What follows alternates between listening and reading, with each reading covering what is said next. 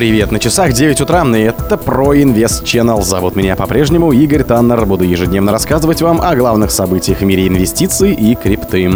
Рэй Далио рассказал, сколько у него биткоинов. Корреляция золота и биткоина достигла очередного исторического экстремума. Готовый к 40 тысячам, биткоин вырос на 10% на фоне обострения банковского кризиса в США. Цена биткоина вернулась к отметкам выше 29 тысяч долларов. Скачивай безопасный кошелек со встроенным миксером Touch Wallet. Ссылка внутри поста. Рэй Далио рассказал, сколько у него биткоинов. Американский инвестор Рэй Далио сказал, что он хранит немного биткоинов у себя в криптокошельке. Однако специалист не стал называть точную сумму, заявив, что отдает предпочтение покупке золота. Об этом известный предприниматель поведал в подкасте с Крисом Уильямсом. Говоря о биткоине, инвестор отметил, криптовалюта предполагает то, что драгметалл не может дать людям. Речь шла о отслеживании транзакций, анонимности и других причинах, из-за которых цифровая монета не угодна правительству США и других стран. Объясняя свое отношение к золоту, знаменитый инвестор сказал, что оно является третьим по величине резервным активом среди всех центральных банков мира. Он отметил, что желтый металл вне времени и универсален. Основатель хедж-фонда Bridgewater Associates заявил, что хранит небольшое количество биткоинов, однако не покупает другие криптовалюты. Он добавил, что намеренно выделил лишь небольшую долю своего портфеля для битка. Это сделано, чтобы ограничить риски. Уильямсон высказал точку зрения, что криптоинвесторам становятся рискованные люди. Он интерпретировал предпочтение Далио по поводу золота как склонность к менее подрывающим рассудкам рассудок форму вложения денег.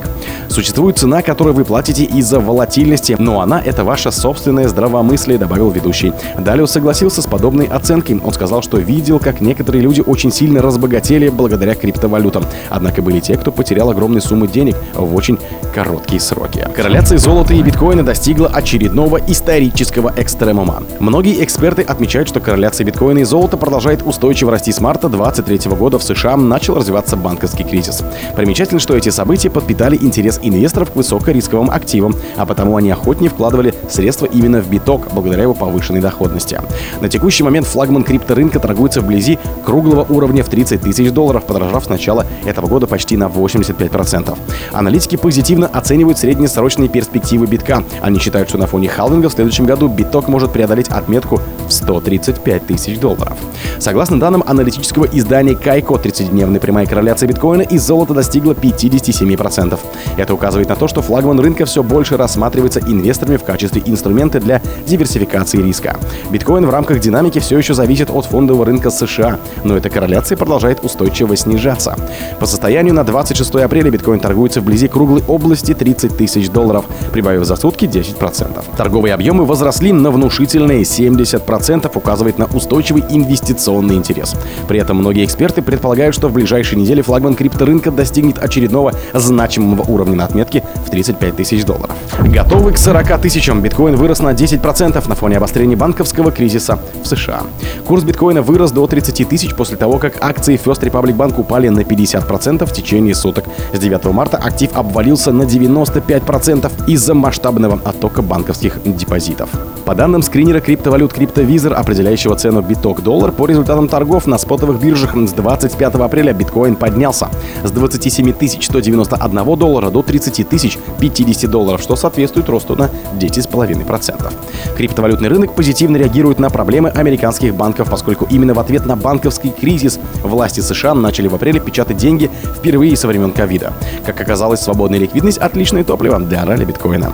Глава трейдерской фирмы Эйт Михаил Ван де Поп в своем видео обзоре во вторник предупреждал о том, что пробой биткоином сопротивления на уровне в 27 800 долларов приведет к принудительному закрытию большого количества коротких позиций, что обеспечит мощный бычий импульс. Так и случилось. Следует отметить, что Ван де Поп вангует 40 тысяч долларов, начиная с конца февраля прошлого года, причем регулярно подтверждая этот прогноз. Оптимизм трейдера поддержал аналитический ресурс Stock Money Lizards, который проанализировал долгосрочные перспективы биткоина и констатировал, в 2022 году медвежий рынок закончился. Биткоин продолжит восходящий тренд с небольшими откатами. Цена биткоина вернулась к отметкам выше 29 тысяч долларов.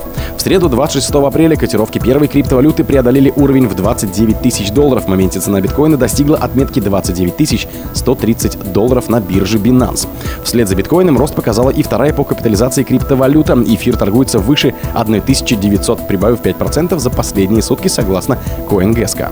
Среди топ-10 криптоактивов по капитализации больше других за последние сутки выросли Cardano и Polygon. Каждый из них подорожал на 6,9%. Индекс страха и жадности находился на отметке в 56, что указывает на оптимизм инвесторов. Напомним, 19 апреля биткоин провалил важный уровень в 30 тысяч долларов, а котировки эфира опустились ниже отметки в 2000 долларов. 22 апреля первая криптовалюта упала до 27 тысяч долларов.